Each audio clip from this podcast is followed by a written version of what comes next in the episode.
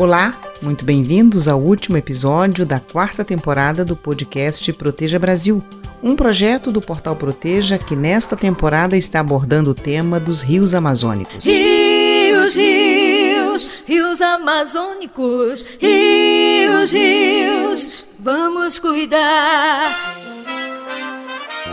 Eu sou a jornalista Lene Santos e vou conduzir o bate-papo deste último episódio, cujo tema é a conectividade dos rios.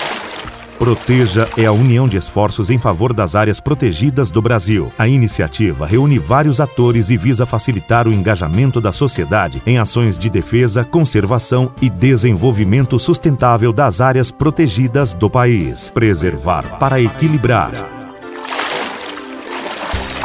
Rios de fluxo livre são necessários para sustentar ecossistemas diversificados, complexos e dinâmicos. Além disso, fornecem diversos serviços sociais e econômicos para a biodiversidade. É sobre esse e outros temas que vamos falar com os nossos convidados deste último episódio. E já que estamos falando de conectividade dos rios, nós conectamos, digo de forma tradicional, a professora da Universidade de Rondônia, Carolina Dória, trabalha com pesca e tem experiência com pesquisas que abordam os impactos das populações ribeirinhas e pescadores profissionais das usinas de Santo Antônio e Giral. Ela que vive e trabalha no estado de Rondônia. Com Paulo Petri, formado em Oceanografia Biológica e que há 17 anos trabalha na TNC Brasil. Atualmente ele exerce a função de cientista sênior para a conservação de água doce para a América Latina. Conectamos também, para esse bate-papo, o pescador artesanal José Edinaldo Rocha, que atua na bacia do Rio Amazonas há quase 40 anos. São eles que formam a nossa roda de conversa de hoje. Vamos iniciar com Paulo Petri. Rios Amazonas. Proteger e conservar é o nosso compromisso. É desse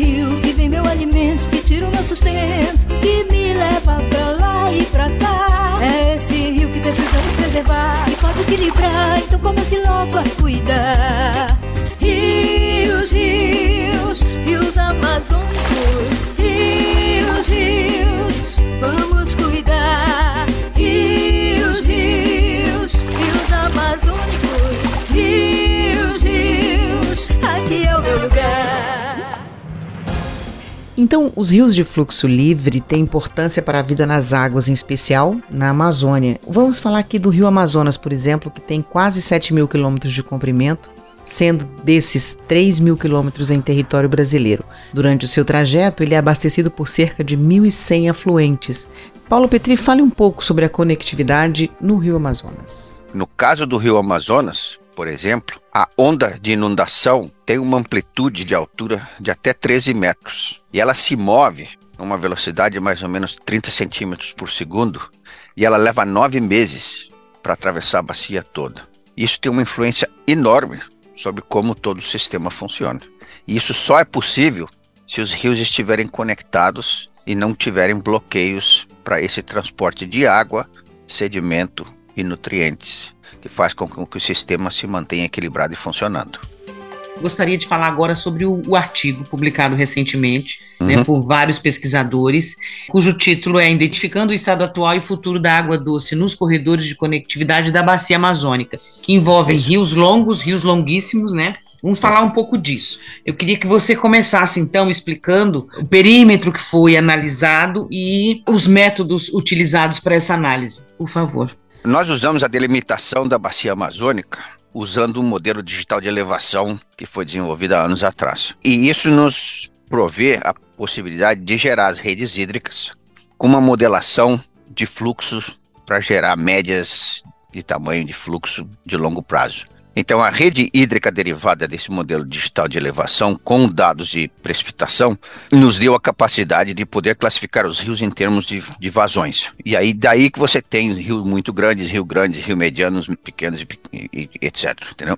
E cada um desses rios eles têm suas características em termos de extensão do leito, certo? Das suas ramificações, dos seus tributários, etc. Então, o projeto todo foi baseado em utilizar essa rede hídrica de referência e sobre ela mapear a distribuição das espécies que utilizam esses corredores conectados e onde estão os projetos existentes de barreiras e onde estão os projetos potencialmente futuros que poderão ser construídos ou não. Vamos falar agora de corredores de conectividade. O que vocês apresentam sobre esse tema neste artigo, nós acabamos de apresentar, alcança os quelônios, que foi o tema do nosso penúltimo episódio, e também os golfinhos, né, no caso que a gente conhece como os botos, e também os peixes. Você tem uma ideia? A dourada, que é um pagre amazônico, ela migra 11 mil quilômetros. Ela nasce nos Andes, desce o rio Amazonas todo, cresce no estuário perto de Belém, um trajetória de 5.500 quilômetros, depois volta para desovar lá nos Andes. Esse processo migratório de longa distância só pode ocorrer se você tiver os rios conectados. Se você tiver uma fragmentação de conectividade, automaticamente você vai ter perda total ou perda parcial, dependendo da natureza do bloqueio. A grande maioria dos projetos que foram construídos não colocaram estruturas de passagem de fauna que funciona. Nem os últimos projetos, como o caso do Madeira, Santo Antônio, as passagens de peixe que colocaram não funcionam. Então, para todos os efeitos, houve uma ruptura de conectividade e de acesso desse corredor, que hoje efetivamente está perdido.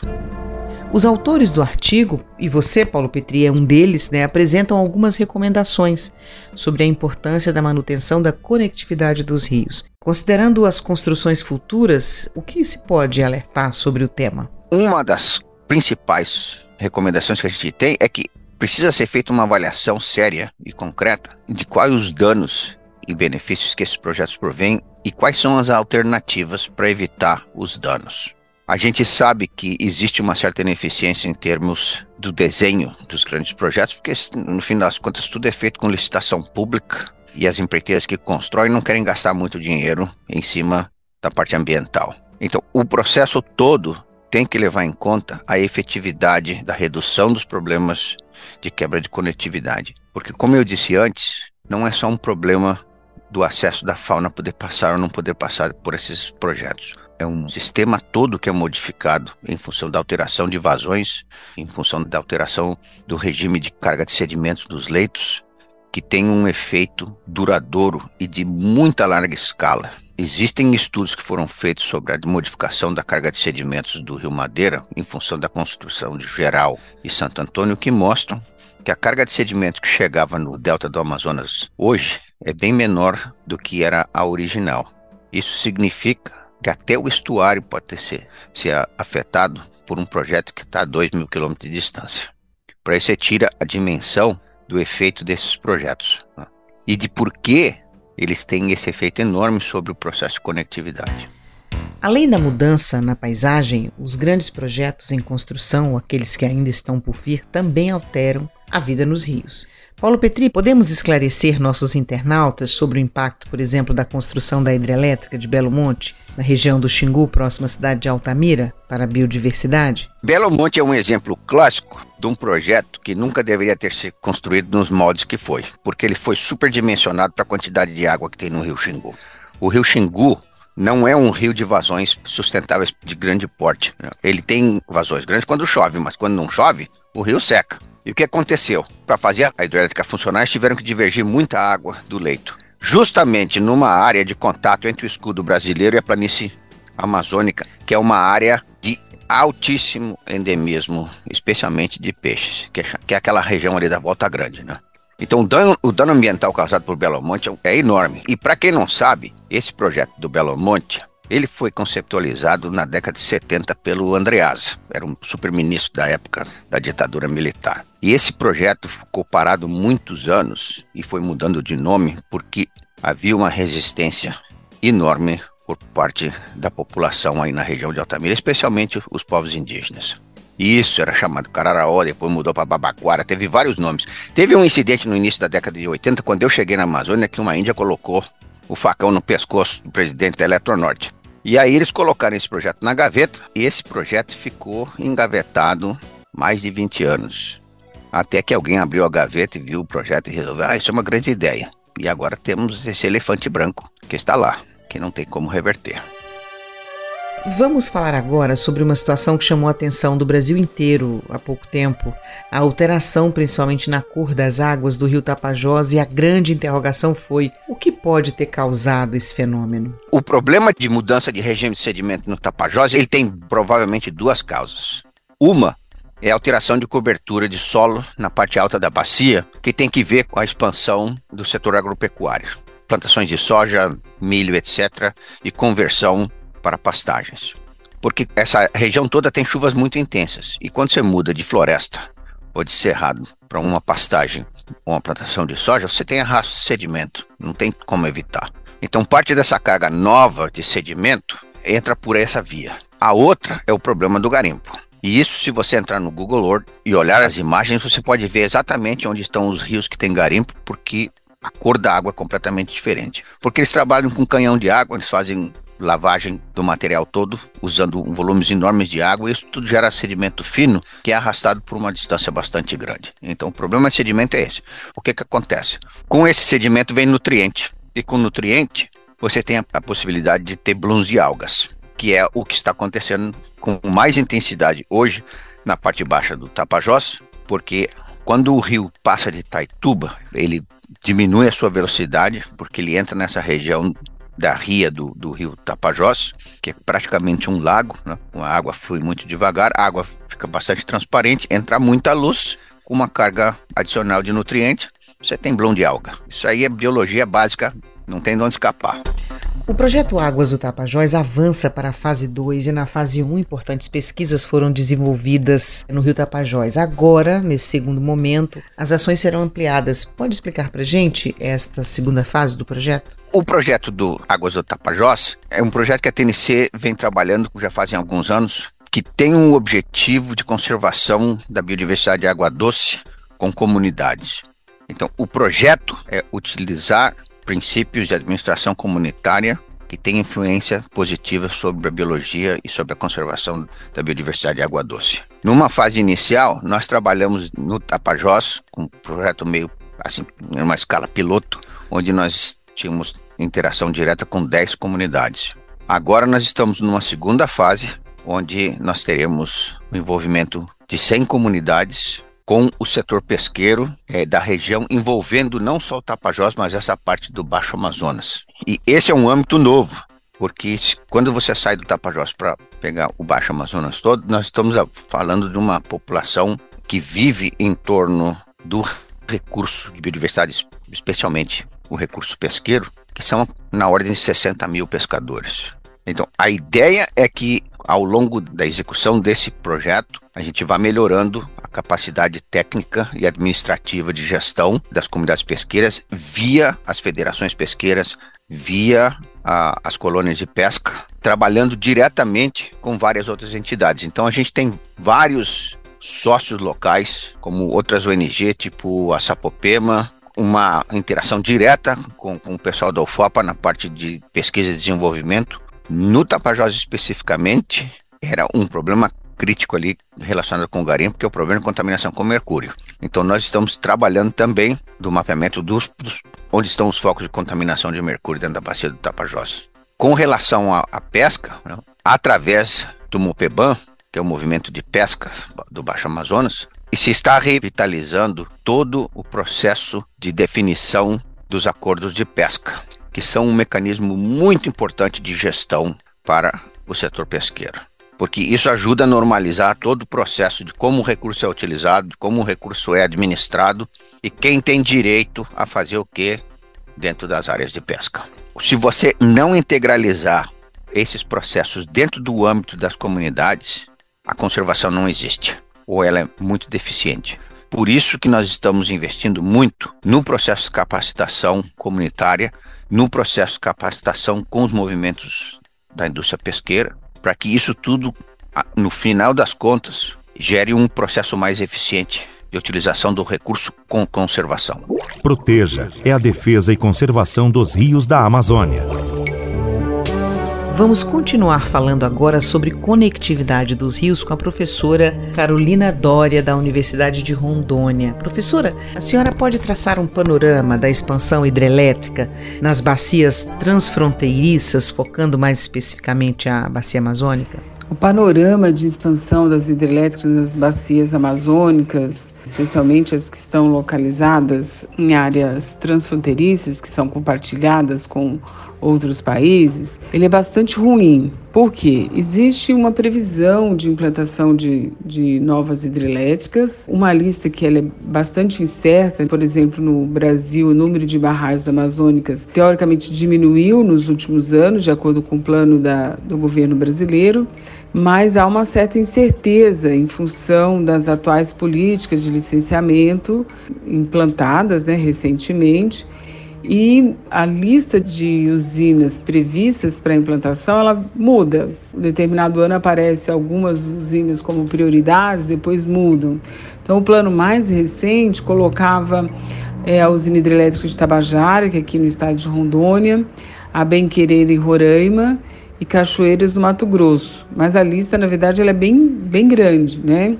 Algumas das usinas que estão previstas pela ANEL para serem implementadas, elas alagam áreas imensas do território amazônico e áreas de território indígena, colocando em risco algumas das etnias importantes em território indígena. De acordo com um estudo publicado em maio de 2019 na revista científica Nature, apenas 37% dos rios com mais de mil quilômetros permanecem fluindo livremente em toda a sua extensão e 23% fluem ininterruptamente para o oceano. Analisando esses números à luz da realidade da bacia amazônica, quais os impactos a médio e longo prazo, professora Carolina? A perda de conectividade dos rios amazônicos influencia diretamente os peixes migradores, que dependem dessa conectividade para sua reprodução e alimentação. Como resultado, a médio e a longo prazo, poderemos ver a diminuição da abundância de algumas dessas espécies migradoras, como os grandes bagres, por exemplo, a filhote, a dourada, a piramutaba. E essa diminuição reflete diretamente na disponibilidade do pescado, tanto para as comunidades ribeirinhas que consomem o pescado diariamente, como para os pescadores comerciais que fazem a venda desse pescado nas cidades mais próximas. As barragens e reservatórios, bem como a sua propagação a montante e a jusante da fragmentação e a regulação dos fluxos, são as principais contribuições para a perda de conectividade dos rios. Considerando que existem proposições de barragens em cerca de 350 locais em toda a Amazônia, esse dado, publicado agora pela revista Science em fevereiro de 2022, o que essas grandes obras podem representar em termos de perda de conectividade na bacia amazônica, professora Carolina, e, e consequentemente, pressão para a biodiversidade aquática? Essa perda de conectividade irá influenciar a biodiversidade local que depende dessa conectividade para manter o seu fluxo gênico dentro das populações ícticas, né, as populações de peixes, podendo levar a longo prazo o, ao desaparecimento de algumas espécies e até mesmo à ocorrência de espécies em locais que antes elas não ocorriam. É, professora, é possível reverter esse quadro, pelo menos uma parte dele? A conectividade de um rio só pode ser restaurada com a eliminação da barreira ou do fator que levou à interrupção do fluxo normal do rio. O ideal nesse momento seria evitar a construção de novas hidrelétricas na região amazônica, seja elas grandes, médias ou pequenas hidrelétricas visto que todas trazem impacto à fauna local. É necessário buscar alternativas energéticas de menor impacto, para o sistema amazônico de maneira geral. Áreas protegidas é vida garantida. Rios, rios, rios amazônicos. O interflúvio dos rios Madeira e Purus é uma região pouco conhecida e de rica biodiversidade, que ainda apresenta um bom estado de conservação florestal. Um interflúvio é definido como uma área de terreno mais alto entre dois rios no mesmo sistema de drenagem. No caso do Purus e Madeira, inclui os municípios do Amazonas, Canutama, Humaitá, Tapauá e Manicoré, dentre outros. Esta região agrega grandes projetos de infraestrutura, como a BR-319 e as hidrelétricas de Santo Antônio e Giral, e ainda a hidrovia do Rio Madeira, obras que provocam enormes impactos ambientais e sociais na região. Prevendo a intensificação dos impactos sociais e ambientais, projetos socioambientais são desenvolvidos pelos governos federal e do estado do Amazonas, além de ONGs que atuam na região, visando assegurar direitos territoriais de populações tradicionais que já habitavam esta área desde meados do século passado. Santarém é o segundo maior município com superfície de água no Brasil. São 347 mil hectares. Só perde para o município de Barcelos, no Amazonas. E nós fomos ouvir o pescador artesanal José Edinaldo Rocha, que integra o movimento de pescadores e pescadoras artesanais do Baixo Amazonas, o MOPEBAN, entidade que representa quase 20 colônias de pescadores, são cerca de 30 mil trabalhadores atuando com pesca na região do Baixo Amazonas desde a década de 1980.